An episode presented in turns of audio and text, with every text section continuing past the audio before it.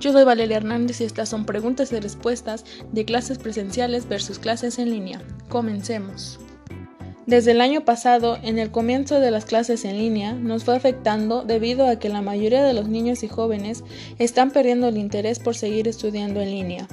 También porque la mayoría de los estudiantes no contaba con los recursos suficientes para esta nueva etapa de clases.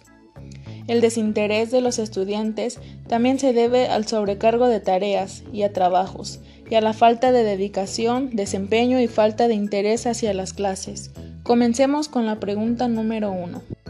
¿Cuáles fueron las dificultades de las sesiones en línea?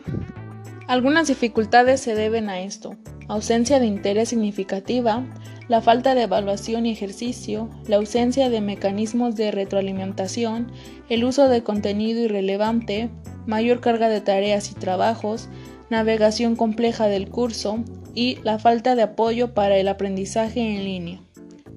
Pregunta número 2. ¿Cuáles son las ventajas de tener clases en línea? Estos son algunos puntos. Flexibilidad, facilidad de acceso, amplio abanico de opciones, mayor control de tiempo de estudio, entorno de aprendizajes más confortables, ahorro, material de estudio más económico y tecnología innovadora. Pregunta número 3. ¿En qué forma se aprende mejor? ¿En sesiones en línea o presenciales? En mi punto de vista yo creo que en presenciales, ya que hay más comunicación directa hacia el profesor y mayor dinámica, y menos carga de tareas y trabajos. Además, porque en las clases en línea siempre pueden surgir problemas de Internet, a lo que se lleva cancelación de la clase. Pregunta número 4. ¿A qué te comprometes al regresar en clases?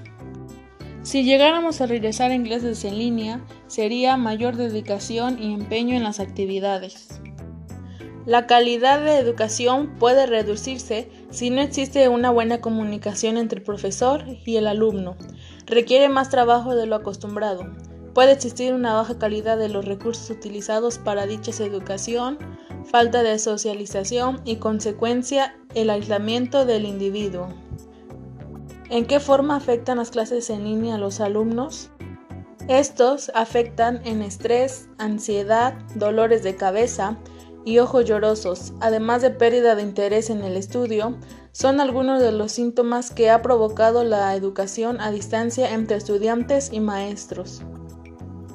¿Cuáles son las desventajas de la educación a distancia?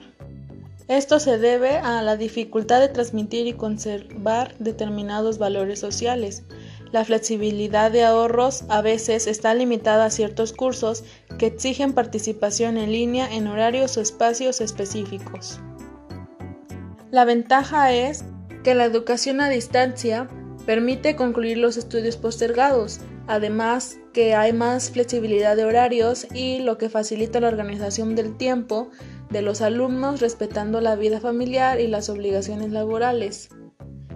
Y esto sería todo. Hasta la próxima. Bye bye.